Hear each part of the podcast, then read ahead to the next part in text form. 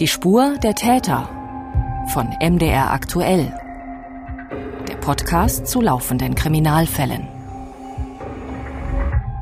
Herzlich willkommen zu einer neuen Folge. Ich bin Mathis Kiesig und dieses Mal wieder mit dabei mein Kollege Felix Gebhardt. Hallo Felix. Hallo zusammen, schön, dass Sie wieder zuhören. Wir wollen in der heutigen Episode über ein Kriminalitätsphänomen sprechen, welches vor wenigen Wochen in Leipzig aufgetreten ist. Jedes Mal, wenn sich so eine Tat irgendwo in Deutschland ereignet, schlägt sie dann doch sehr große Wellen, vor allem auch in den Medien, weil der angerichtete Schaden, besonders aus finanzieller Sicht, meistens enorm ist und die Täter doch sehr skrupellos zu Werke gehen. Es geht um Blitzeinbrüche, insbesondere auf Juweliergeschäfte. Die Täter kommen nachts, benutzen Autos, mit denen sie ins Schaufenster oder in die Eingangstür fahren und dann in kurzer Zeit so viel Beute wie möglich in diesem Geschäft machen. Genau so ist das passiert in einem aktuellen Fall, der uns und die Polizei in Leipzig seit dem 20. April 2021 beschäftigt. In der Leipziger Innenstadt hat es vergangene Nacht einen spektakulären Einbruch bei einem Juwelier gegeben. Laut Polizei durchbrachen die Täter mit einem gestohlenen Fahrzeug das Sicherheitsrolltor des Geschäfts. Dann hätten sie die Vitrinen zerstört und Schmuck von noch unbekanntem Wert gestohlen. Die Täter seien mit einem zweiten Auto geflohen. Und es gibt Einschätzungen von einem Juwelierexperten, der einen internationalen Warndienst für die Schmuck- und Uhrenbranche eingerichtet hat. Zur Kriminalprävention Martin Winkel hat für uns diesen sogenannten Blitzeinbruch eingeordnet. Juweliere sind für die Versicherer das höchste Risiko. Sehr hochwertige Ware mit einem sehr kleinen Volumen. Ich brauche also nur eine kleine Sporttasche und kann für 100.000 oder Millionen stehlen und rauben. Außerdem haben wir mit einem Juwelier gesprochen, der Überfälle erlebt hat und zuletzt auch einen solchen Blitzeinbruch mit einem Transporter, der nachts in sein Geschäft gefahren ist. Welche Konsequenzen er daraus gezogen hat, hören Sie in dieser Folge Die Spur der Täter, der True Crime Podcast vom Mitteldeutschen Rundfunk. Bevor wir in den Fall einsteigen, ein kleines Update zu einem anderen Fall, den wir hier im Podcast auch schon besprochen haben und der auch sehr gut zu unserem heutigen Thema passt. Der Einbruch in das Dresdner Grüne Gewölbe. Am 17. Mai ist der letzte der noch flüchtigen Tatverdächtigen gefasst worden und sitzt jetzt in Untersuchungshaft. Laut Staatsanwaltschaft ein 22-Jähriger. Über die Hintergründe des Einbruchs, die Ermittlungen und die große Razzia in Berlin haben wir hier bei Die Spur der Täter ausführlich gesprochen in der Folge Der Remo-Clan und die Juwelen aus dem Grünen Gewölbe. Gewölbe. Den Link dazu, den stellen wir Ihnen natürlich in unsere Shownotes, liebe Hörerinnen und Hörer.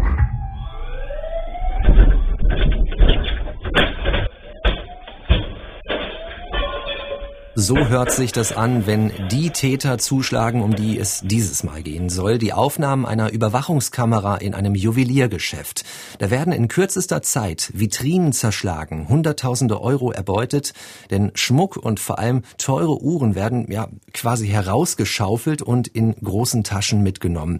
Mathis, ich sehe jetzt an deiner Hand keine Armbanduhr, keine Uhr trägst du heute? Also tatsächlich finde ich Uhren schick, aber ich habe dann doch eher mir angewöhnt, auf mein Handy zu schauen schauen, wenn ich irgendwie auf die Uhr sehen will. Ich muss allerdings sagen, dass ich ähm, über Kripo Live, das Fahndungsmagazin des Mitteldeutschen Rundfunks, in den Geschmack sehr, sehr teurer Uhren gekommen bin. Das heißt, ich hatte sie nicht selbst in der Hand, sondern es ging um einen Einbruch in ein Dresdner Juweliergeschäft, ähm, der sehr, sehr exklusive Uhren, unter anderem der Marken Sinn, Van der Klau und Lang und Heine. Die hatte die ja geführt, diese Marken, und dort wurden sieben Uhren gestohlen im Jahr 2015 mit einem Gesamtschaden von 120.000 Euro. Mhm. Die Täter sind da mit Äxten in die in das Geschäft im laufenden Betrieb hereingestürmt, haben zwei Vitrinen zerstört und sich diese Uhren geschnappt. In etwa so, wie wir es gerade gehört haben. Auch. So ähnlich, ganz genau, nur eben im laufenden Betrieb. Und dann ähm, haben wir uns natürlich diese Uhren auch ein bisschen angesehen, konnten bei einer Manufaktur sehen, wie die hergestellt werden, mit welchen Materialien dort gearbeitet wird.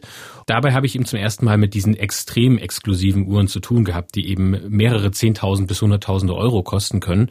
Und man kann schon verstehen, wenn man sich intensiv damit beschäftigt, warum Menschen mit sehr viel Geld sich sowas als Statussymbole zulegen und natürlich auch als Wertanlage. Durch die Limitierung, durch die starke Limitierung dieser Uhren fallen die nicht im Wert, sondern sie steigen eigentlich immer. Man spricht ja in dem Bereich auch von Luxusuhren. Also die können am Ende ja auch wirklich Diebesgut sein. Und in meiner Recherche für diese Folge habe ich da so einige Anregungen bekommen, was man sich da an die Hand legen könnte. Es geht um Namen, von denen jeder bestimmt schon mal etwas gehört hat. Die Rolex ist bestimmt so eine der bekanntesten Marken. Dann gibt es Breitling, Glashütte, Chopin oder IWC aus der Schweiz oder auch aus derselben Ecke die Marke Hublot. Bekannt durch diese großen Fußballwettbewerbe, da ist Hublot offizieller Partner. Genau, die sieht man beispielsweise bei den Fußballspielen an den Anzeigetafeln, ähm, wo die Nachspielzeit angezeigt wird, die Auswechslungen.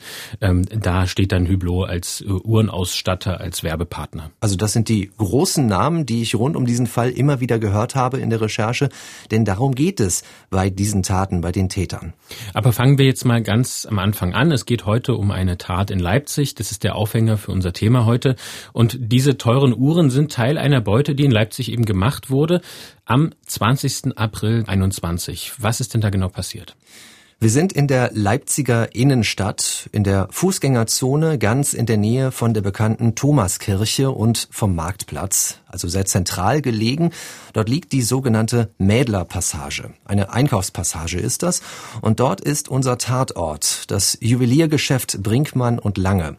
Und dort wird kurz vor vier Uhr morgens, also noch mitten in der Nacht, der Alarm ausgelöst. Zeugen haben sich bei der Polizei gemeldet, nachdem die Einbrecher mit einem gestohlenen Auto in dieses Juweliergeschäft gerast sind. Und dadurch sind sie auch hineingekommen in den Laden. Die Polizei geht von mindestens drei Tätern aus. Bis zu fünf Männer könnten es gewesen sein. Alle sind maskiert gewesen.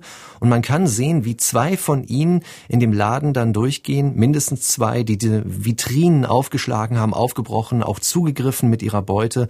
In großen gefüllten Plastiktaschen Menschen sind sie nach ganz, ganz kurzer Zeit geflüchtet. Das hat wirklich nur wenige Minuten gedauert. Und was diesen Fall so bemerkenswert macht, ist eben der Wert der gestohlenen Sachen. Von welchem Schaden insgesamt inklusive Einbruchsschaden geht man denn da aus? Also es geht um mehr als eine Million Euro Schaden. Die Polizei nennt das eine niedrige siebenstellige Summe, also eine Million Euro und mehr. Davon ist auszugehen. Es wurden hunderte Uhren gestohlen, aber auch Schmuck ist mitgenommen worden und die Ermittler sagen, es geht um den Verdacht des schweren Bandendiebstahls. Deshalb wird ermittelt, geregelt ist das ja in Paragraph 244a Strafgesetzbuch, also von einer Bande spricht man juristisch immer, wenn sich mindestens drei Personen zusammentun, um eine solche Straftat zu begehen. Den Diebstahl in diesem Fall, dann spricht das Gesetz von einem Bandendiebstahl. Wir haben dann in den Medien auch umfangreiche Berichterstattungen gesehen natürlich auch und da wurde alles abgesperrt, es wurde alles abgehangen, sodass man erstmal von ähm, diesem Chaos in dem Geschäft nicht mehr viel gesehen hat. Welche Spuren konnte denn die Polizei dort am Tatort sichern? Also da sind die Ermittler natürlich mit diesen weißen Anzügen und den äh, weißen Überzügen über die Schuhe auch durchgegangen. Die Leipziger Kriminalpolizei hat die Ermittlungen übernommen und diese Spuren an dem zurückgelassenen Auto, das da als Rambock gedient hat, gesichert. Das Fahrzeug ist auch von der Polizei kurz nach der Tat sichergestellt worden, abgeschleppt und weiter untersucht worden. Im Juweliergeschäft, also in dem Laden, ist auch alles untersucht worden und demnach vermuten die Ermittlerinnen und Ermittler, dass die Täter ganz zielgerichtet und auch ganz vorbereitet gehandelt haben, auch nachdem sie die Bilder der Überwachungskamera ausgewertet haben. Da gab es übrigens zunächst eine ganz, ganz falsche Verdächtigung, weil etwa 40 Minuten vorher auf dieser Kamera, auf den Bildern zu sehen war, kurz nach drei Uhr ein dunkel gekleideter Mann mit Mütze, ist da durch die Mädlerpassage gelaufen, gut erkennbar gewesen. Das war nämlich das Bemerkenswerte daran. Und es gab die Vermutung, dass er auch zu den Tätern gehören könnte. Stellte sich dann aber heraus, dass er für einen Sicherheitsdienst gearbeitet hat, also ein Security ist das gewesen. Diesen Ansatz hat man also ziemlich schnell fallen lassen. Wir wollen noch einmal genauer über die Autos sprechen, mit denen die Täter unterwegs gewesen sind. Welches Fahrzeug konnte da am Tatort sichergestellt werden? Also dabei handelt es sich um das direkte Tatwerkzeug, so würde ich es mal nennen. Also der Pkw, der auch in dieses Geschäft gefahren ist, in dieses Rolltor und die dahinterliegende Eingangstür. Das ist ein dunkler Skoda Octavia gewesen. Und es gab dann noch ein zweites Auto auf den Überwachungskameras zu sehen, einen weißen Mazda CX5, mit dem die Täter geflüchtet sind. Also das ist das Fluchtfahrzeug gewesen. Und beide Autos sind gestohlen worden. In Leipzig gestohlen. Genau, beide in Leipzig. Der Skoda und der Mazda standen ursprünglich im Stadtteil Schleusig. Das ist vom Zentrum aus gesehen im Westen der Stadt. Und diese Autodiebstähle waren auch bis dahin noch gar nicht bemerkt worden. Die wurden also kurzfristig vor der Tat dann erst entwendet, die Fahrzeuge. Genau, in der Zeit vom 18. April, da geht die Polizei von aus. Du hast gesagt, dass ja zunächst nur ein Auto gefunden wurde, also zurückgelassen wurde am Tatort. Was wissen wir denn jetzt zu dem zweiten Auto, zu dem äh, Mazda? Das wurde zwei Tage später entdeckt, also am 22. April, angrenzend an das Viertel, in dem es auch gestohlen wurde. Da liegt der Clara Zetkin Park und ein Jogger, der dort vorbeigelaufen ist, ist auf das Kennzeichen und das Modell aufmerksam geworden. Das hatte die Polizei auch schon veröffentlicht und er hat sich dann daraufhin gemeldet. Also damit wurde rund 48 Stunden später das Fluchtfahrzeug gefunden, der weiße Mazda.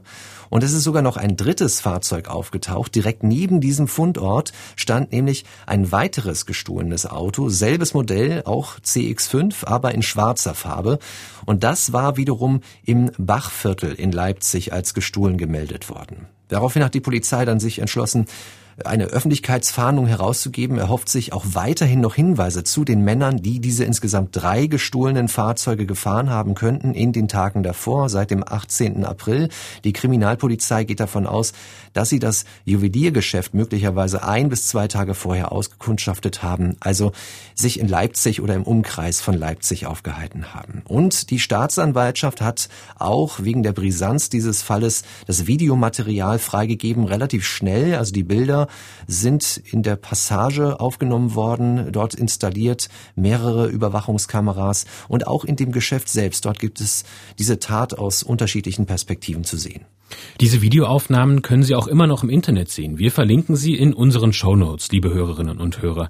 Und dann können Sie sich auch die Bilder ansehen, so wie wir das in dieser Folge jetzt gemeinsam tun werden. Und das machen wir zusammen mit einem Experten für Kriminalprävention im Bereich Schmuck- und Uhrenbranche, Martin Winkel. Der kennt sich mit solchen Taten ganz genau aus, wie die Täter vorgehen, denn er betreibt seit 14 Jahren einen sogenannten Juwelierwarndienst. Das heißt, er wertet diese Straftaten aus, zieht alles zusammen, was er in Informationen dazu bekommen kann und dann informiert er sein Netzwerk. Das sind viele Juweliergeschäftsinhaberinnen und Inhaber und Martin Winkel ist bereits auch Referent bei Interpol und Europol gewesen, also im Bereich der grenzüberschreitenden organisierten Kriminalität. Und somit hat er auch zur Aufklärung von Straftaten beitragen können. Entstanden ist der Juwelierwarndienst durch meinen Vater, der äh, auch Juwelier ist. Und ähm, diesen Dienst Anfang der 70er Jahre gegründet hat und zwar mittels einer Telefonlawine, dass sich die Juweliere in der Stadt, also die Uhrmacher, Juweliere, Goldschmiede, gegenseitig informieren, wenn dort verdächtige Personen aufgetreten sind oder eine Tat geschehen ist. Jeder einer nach dem anderen wurde in einer Liste angerufen, also so eine Telefonlawine, und der letzte rief den ersten wieder an, dann wusste der, dass die Meldung rumgegangen ist. Und dieses Prinzip war so erfolgreich und hat also Täter aus meiner Heimatstadt damals verdrängt und es wird immer, immer ruhiger zum Glück. Also das ist so ein bisschen wie früher in der Schule gewesen, wo man, wenn irgendwie eine Freistunde war, ein Lehrer ausfällt, dass man den einen anruft und das so als Telefonkette, kenne ich das noch, durchgegangen ist. Die Heimatstadt von Martin Winkel, die liegt in Nordrhein-Westfalen. Er kommt aus Hagen und dort hat also diese Idee ihren Ursprung. Wir haben uns also gemeinsam diese Videos aus der Leipziger Einkaufspassage und dem Juweliergeschäft angeschaut und sind das nochmal durchgegangen, diesen ganzen Tatablauf aus seiner Expertensicht. Also es ist der Morgen des 20. April 2021, 3.50 Uhr und man sieht auf dieser Überwachungskamera zwei schwarz gekleidete Männer, die dort durch diese Einkaufspassage rennen. Ja, die gehen da einmal durch, um zu gucken, ist alles sauber, ist keiner da, keine Passanten und dann läuft ja ein Täter zurück und holt dieses Tatfahrzeug. Und dann geht es eigentlich ziemlich schnell. Dieses schwarze Fahrzeug, dieser schwarze Skoda fährt in diese Scheibe des Juweliers rein. Ja, das ist keine Scheibe, das ist ja so ein, ein Kunststoffrolltor mhm. davor und dahinter dann die Eingangstür und im Grunde durchbricht er das wie Butter. Und wenn man das Fahrzeug sieht, ähm, auf dem Video von oben die Kamera sieht man das ja deutlich. Das Fahrzeug hat im Grunde so gut wie keine Schäden davon getragen. Diese Tür, die bricht so richtig zur Seite weg. Also ja, die fliegt weg. Fliegt weg. Ja, die Scheibe in der Tür hat gehalten. Das sieht man ja in dem Video. Sie ist noch in dem Rahmen. Und sie ist zwar krisselig, weil das Glas gebrochen ist, aber die Scheibe ist noch stabil da drin. Nur der Rahmen war zu schwach. Also es liegt gar nicht mal unbedingt an dem Glas, das Glas an diesem, alleine? An, an dem Glas in dem Moment nicht. Nur das Glas war so stark, dass der Rahmen das nicht ausgehalten hat. Nun sind die Täter dann in den äh, Laden hinein, also schwarz gekleidet, weiterhin maskiert und mit Hämmern bearbeiten sie die Vitrine dort. Zum Teil müssen sie zwei, dreimal draufschlagen, weil es sich um VSG-Glas handelt, also Glas, wo zwischen zwei Scheiben eine dünne Folie ist. Das hilft aber nicht in diesen Fällen, weil dieses VSG-Glas nur stabil ist, wenn es ringsherum mit einem Rahmen umschlossen ist. Was bedeutet VSG? Verbundsicherheitsglas. Das ist also Glas genau wie ESG, Einscheibensicherheitsglas oder Sekuritglas, was nicht vor Einbruch schützen soll in erster Linie, sondern vor Verletzungen, dass man sich nicht schneidet. Und Sie sehen in den Videos zum Teil, wie sie Scheiben einschlagen oder auch Schaufensterrückseiten, also die inneren Scheiben des Schaufensters, wie das in viele kleine tausend Brösel zerbricht. Das ist sogenanntes Sekurit oder Einscheiben-Sicherheitsglas. Das ist, daraus besteht zum Beispiel auch eine Seitenscheibe im Auto. Dann brauchen Sie nur ein Nothämmerchen draufschlagen und dann zerbricht die ganze Scheibe. Nun sind die Täter aber zu zweit, die dort äh, ja rumhämmern auf den Vitrinen, an die Vitrinen dort aufhebeln. Sind die da wählerisch unterwegs? Es macht zum Teil den Anschein, zum Teil laufen sie aber auch ein bisschen verstört mhm. durch den Laden, würde ich mal sagen. Der eine guckt also, an die Vitrine, geht dann nochmal zur anderen und der nächste hämmert dann trotzdem auf die Vitrine, die der ja, andere drauf, abgelassen geht nicht, hat. Geht zur nächsten, läuft wieder zurück.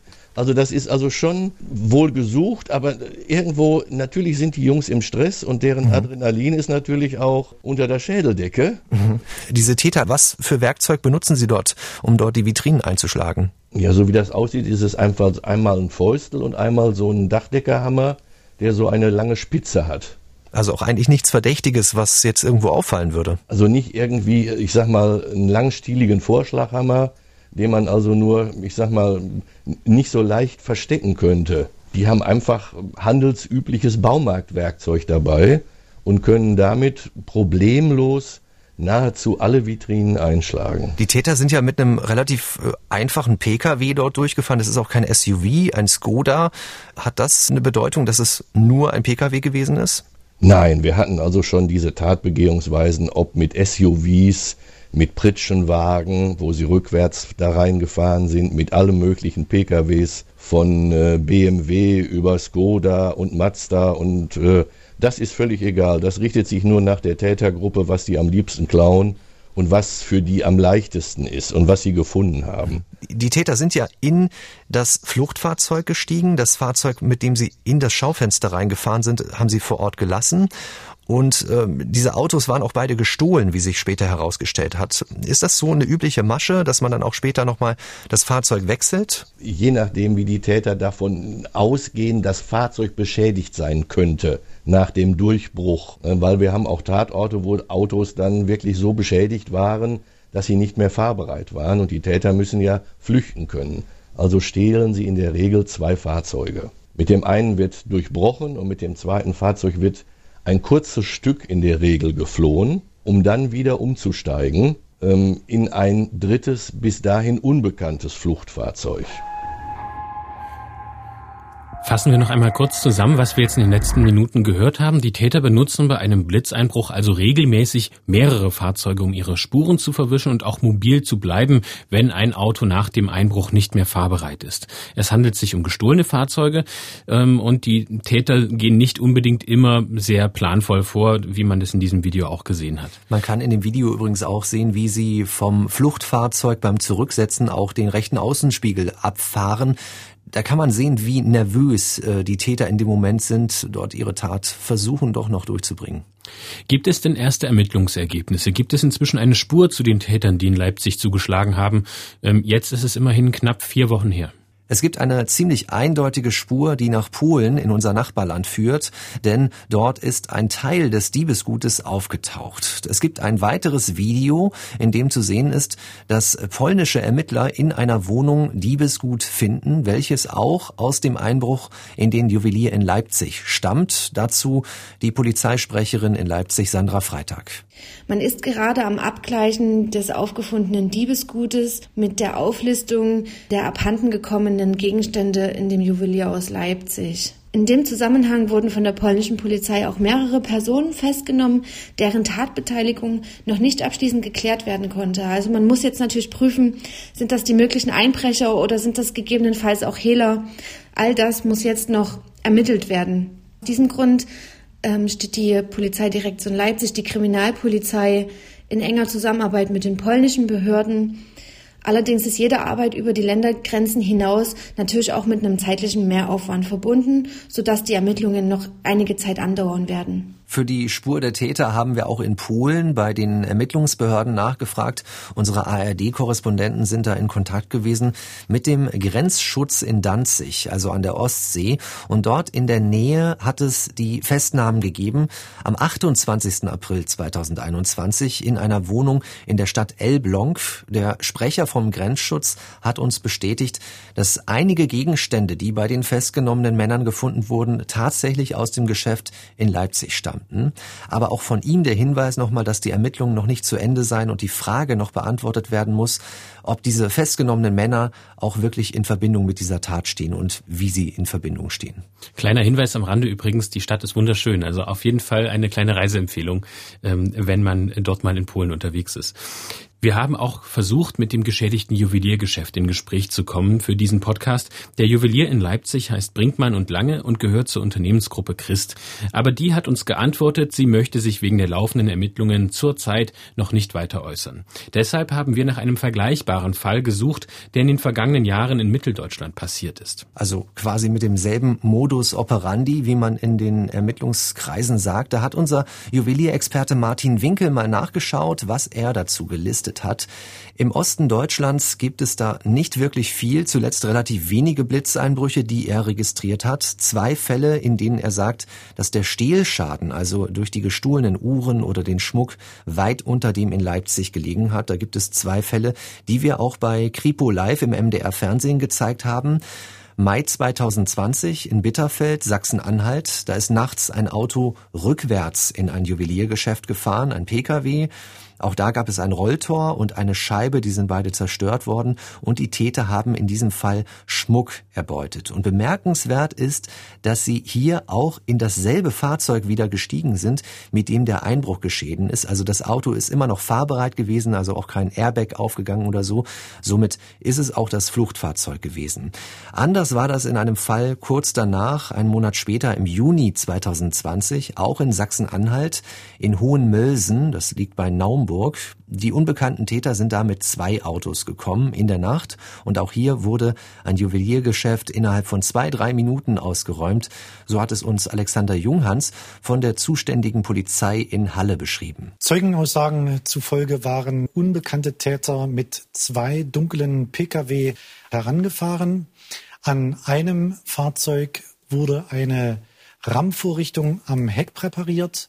Man fuhr mit jenem Fahrzeug rückwärts in den Eingangsbereich. Mehrere unbekannte Personen stiegen in der Folge aus dem anderen Pkw aus, begaben sich in das Geschäft und entwendeten Schmuckstücke und Bargeld. Wir gehen davon aus, dass die Täter zuvor den Tatort ausspionierten, da man in Hohenmösen Ortskenntnisse benötigte.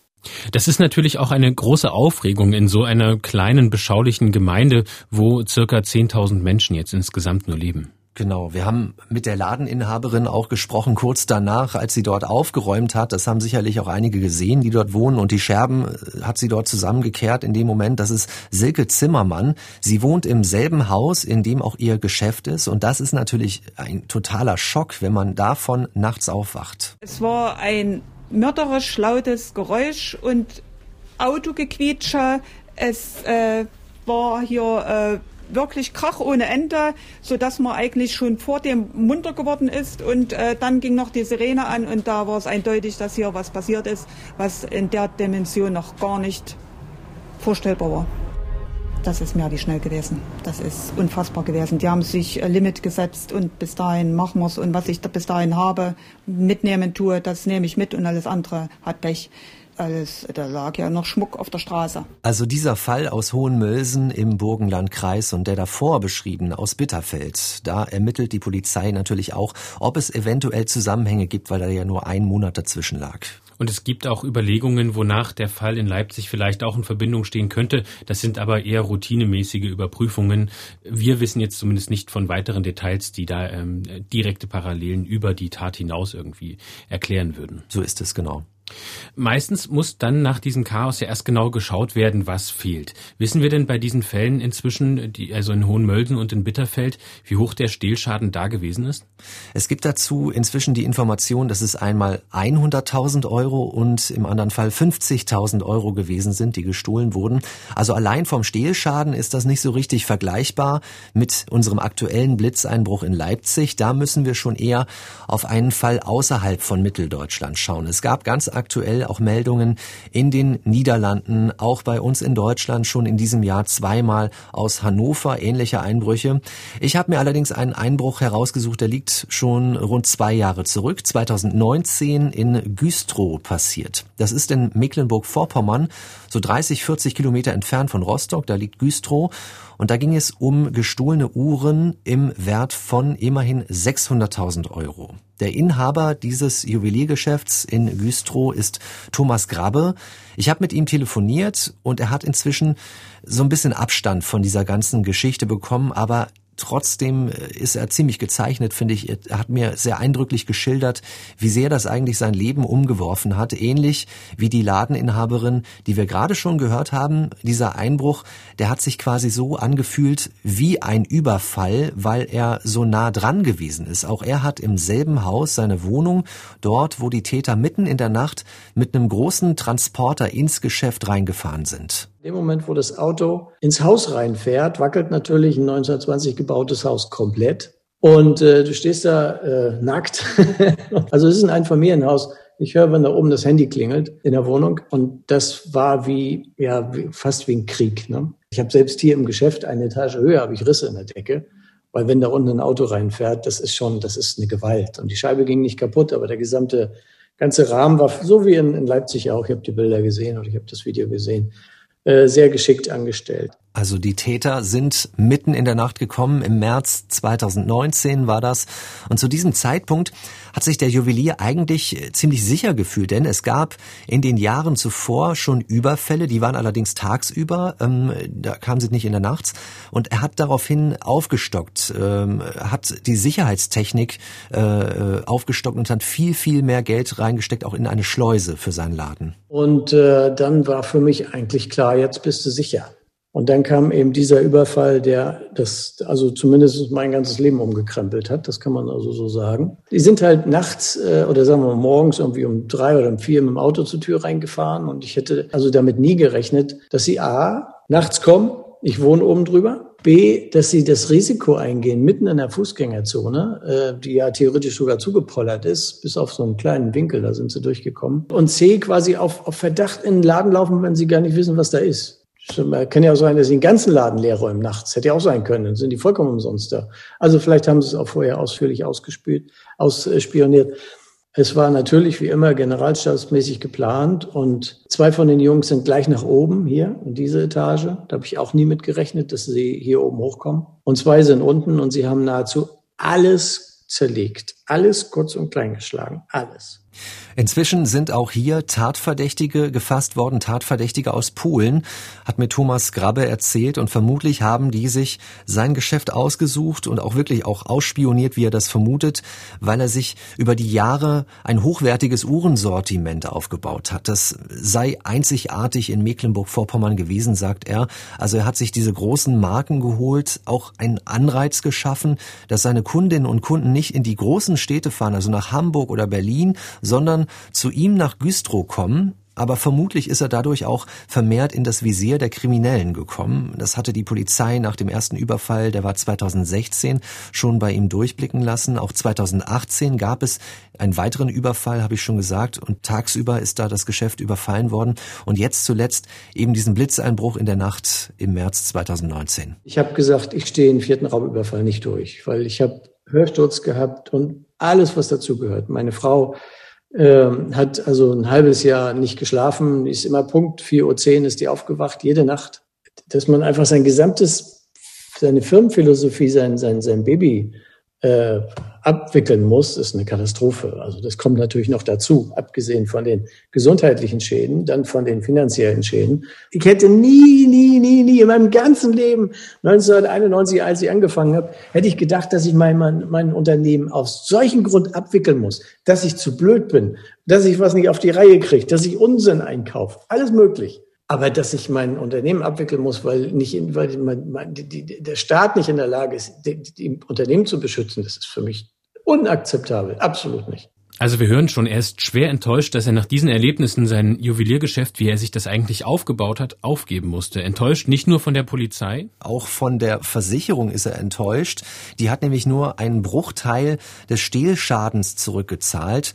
Und da fühlt er sich auch über den Tisch gezogen an der Stelle. Auch von den Händlern, deren Uhren er vertreibt, die von ihm verlangen, dass er immer eine bestimmte Menge an Uhren in seinem Geschäft vorrätig hat, da fühlt er sich im Stich gelassen von ganz vielen Seiten. Das hört man auf jeden Fall. Also es hat ihm tatsächlich auch die Freude an seinem Beruf genommen, hat er mir so deutlich gesagt. Und deshalb verfolgt er jetzt wiederum die Strategie, nicht mehr die ganz so teuren Uhren zu verkaufen. Also er geht da so in die zweite, dritte Reihe bei den Marken, weil die bekannteren, die sind ihm ja letztendlich zum Verhängnis geworden. Diese teuren Uhren, auf die es die Täter abgesehen haben, also die Rolex, Breitling, das sind ja so die begehrtesten Marken. Also es scheint schwierig zu sein, gegen solche skrupellosen Täter vorzugehen. Das haben wir aus der Reihe der vielen Fälle jetzt gesehen, zumindest was die Tatvorbeugung angeht. Dass die Ermittlungen durchaus erfolgreich sein können, das zeigen aber eben auch die Beispiele, die wir jetzt schon aufgezählt haben. Was sagt denn unser Experte vom Juwelier Warndienst? Was können Juweliergeschäfte noch besser machen, um sich zu schützen? Also es ist immer ein Hinterherrennen, weil die Täterinnen und Täter sind, die werden immer findiger. Es gibt eben keinen hundertprozentigen Schutz gegen solche Blitzeinbrüche, sagt Martin Winkel.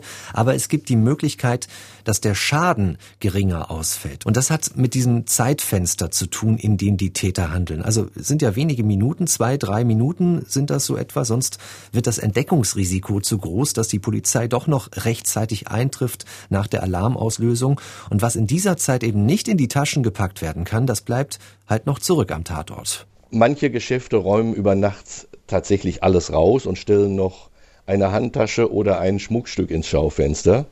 Und das war es einfach aus Sicherheitsgründen, um Täter keinen Anreiz zu bieten. Und das Zweite ist, dass je sicherer nachts die Waren aufbewahrt sind, umso günstiger ist auch meine Versicherung. Jeder Juwelier hat ein individuelles Risiko. Das sind immer wieder andere Dinge. Man muss da jeden individuell betrachten, aber man muss immer sehen, Täter suchen Opfer und keine Gegner. Sie suchen leichte Ziele, wo sie schnell viel Schaden anrichten können, also sprich viel Ware mitnehmen können.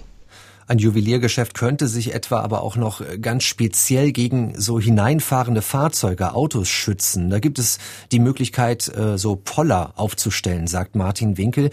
Die bringen aber auch nicht in jedem Fall etwas.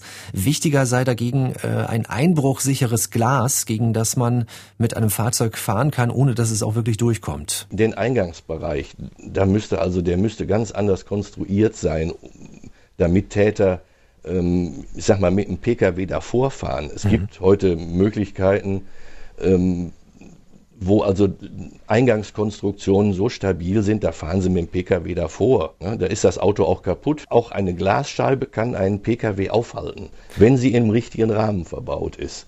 Und dann natürlich innen die Vitrinen bei so einem hochwertigen Angebot. Da gehört eigentlich auch eine andere Absicherung rein in das oder andere Gläser in die Vitrinen. Also die Glasscheiben und vor allem auch der Rahmen, in denen die Scheiben sind. Das sind die Schwachstellen, die unser Experte immer wieder kritisiert. Da gäbe es inzwischen viel bessere Schutzmöglichkeiten. Und natürlich wäre auch die Möglichkeit, äh, eine Nebelkanone zu installieren, die dann losgeht, wenn dort eingebrochen wird. So eine Sicherheitsnebelmaschine, so nennt er das. Damit könne man die Tat oder den Tatversuch nicht vermeiden, aber die Täter könnten sich eben nicht so lange im Geschäft aufhalten oder vielleicht auch gar nichts sehen, was sie dort stehlen und könnten somit gar nicht so viel mitnehmen. Inwiefern können sich denn die Mitarbeiterinnen und Mitarbeiter eines solchen Geschäfts in irgendeiner Weise darauf vorbereiten, insbesondere wenn solche Taten ja auch ab und zu tagsüber ähm, ausgeführt werden. Genau, die werden ja ganz genau geplant und es wird äh, vorbereitet, dass man vielleicht auch mal vor Ort ist. Es wird genau geschaut, was gestohlen werden soll, wie was gesichert ist, wie schnell kommt man auch wieder weg vom Tatort, ist da eine Schnellstraße in der Nähe. Martin Winkel spricht da von sogenannten Residenten die sich für die Hintermänner vor Ort genau umschauen. Das sind auch überwiegend reisende Tätergruppen, die da die offenen Grenzen ausnutzen, wie in unserem aktuellen Fall, wo das Diebesgut ja in Polen wiederentdeckt worden ist. Und da ist natürlich der einfachste Schritt, dass die Angestellten sensibilisiert werden für jeden, der da durch die Tür kommt, durch die Eingangstür. Jeder Mitarbeiter entwickelt irgendwann ein Bauchgefühl und stellt also immer wieder bei Kunden fest, der verhält sich atypisch eigentlich für einen Kunden der guckt nicht so in die Vitrinen oder der verhält sich im Geschäft komisch. Meist sagen die gar nichts, um nicht kundzutun, aus welchem Land oder welchen Akzent sie sprechen. Die gucken sich nur um und verlassen dann das Geschäft meist wieder. Jeder entwickelt ein Bauchgefühl. Und auf das Bauchgefühl sollte man hören, auch wenn man jetzt nicht weiß, was ist jetzt gerade komisch an dieser Situation, aber auf dieses Bauchgefühl hören. Ne? Und dann mal zu sagen, die, die, oder das Gefühl zu haben, diese Person verhält sich komisch hier im Geschäft und sie dann mal anzusprechen. Und dann wird die Person, wenn sie also äh, unredliches Vorhaben hat, vermutlich relativ schnell versuchen, wieder das Geschäft ohne viel zu sagen zu, zu verlassen. Ja, und selbst wenn genau hingeschaut wird, da gibt es so kluge Strategien inzwischen, sagt unser Experte, dass zum Beispiel auch Frauen geschickt werden, weil die in ihrem Auftreten in einem Schmuckgeschäft weniger auffällig sind, weil sie eher zu den üblichen Kundinnen zählen. Auch der Aspekt mit dem Akzent. Also da versuchen die Gruppen dann einfach andere, unauffälligere Arbeiter für sich zu finden, die alles genau auskundschaften. Über die weiteren Entwicklungen bei der Aufklärung der Tat in Leipzig halten wir Sie natürlich jetzt hier im Podcast auch auf dem Laufenden. Die Ermittlungen, insbesondere eben, ob es sich bei den in Polen festgenommenen Männern um Hehler oder die Täter handelt, die sind ja noch nicht abgeschlossen. Und wenn es da eben neue Entwicklungen gibt, dann hören Sie das natürlich hier bei uns im Podcast Die Spur der Täter, liebe Hörerinnen und Hörer. An dieser Stelle möchten wir uns für das große positive Feedback von Ihnen aus den letzten Wochen bedanken und eine Rezension mal hervorheben. Ein Hörer hat uns eine Rezension hinterlassen und er schrieb, danke für die tollen Beiträge. Bislang dachte ich, an den Podcast Zeitverbrechen käme nichts ran. Stimmt nicht. Ihr Format gefällt mir ebenso gut. Das ist ein tolles Feedback. Und wenn Sie ähnliches Feedback zu unserem Podcast haben, auch äh, Kritik, gerne Fragen zu dieser oder weiteren Folgen, schreiben Sie uns an diese Adresse die-spur-der-täter mit ae at mdr.de. Außerdem würden wir uns freuen, wenn Sie uns abonnieren. Die Spur der Täter finden Sie in der ARD Audiothek, bei Apple Podcast, Spotify, natürlich Google Podcast und überall, wo es Podcasts gibt. Sogar bei YouTube können Sie uns hören. Mit dem Abo bekommen Sie dann auch automatisch unsere nächste Episode, die wir ausnahmsweise schon im kommenden Freitag, also nur in einer Woche, veröffentlichen werden am 28. Mai. Und diese wird eine Spezialfolge, ein wirkliches Experiment sein. So viel kann ich Ihnen an dieser Stelle schon verraten. Wir selbst sind auch schon ganz gespannt, wie das so laufen wird. Wir möchten Ihnen an dieser Stelle noch einen weiteren Podcast empfehlen, der die Urteile der Woche zusammenfasst. Fast täglich werden bei den Gerichten wichtige Entscheidungen gefällt, die auch Einfluss auf unser Leben haben können. MDR aktuell präsentiert Ihnen die interessantesten in Kurzform. Zum Beispiel in der aktuellen Folge geht es um Streit um einen Bandscheibenvorfall nach einer unsanften Flugzeuglandung. Und dazu gibt es tatsächlich eine Entscheidung des Europäischen Gerichtshofs. Hören Sie in unserem Podcast die Urteile der Woche, den Link zum Podcast finden Sie natürlich auch in unseren Show Notes. Felix, es hat wie immer großen Spaß gemacht, mit dir zusammenzuarbeiten und vielen Dank natürlich auch für deine Recherchen. Sehr gerne. Und Ihnen, liebe Hörerinnen und Hörer, auch vielen Dank fürs Zuhören. Empfehlen Sie uns weiter und bis zum nächsten Mal. Auf Wiederhören. Sie hörten Die Spur der Täter. Den Podcast zu laufenden Kriminalfällen von MDR aktuell.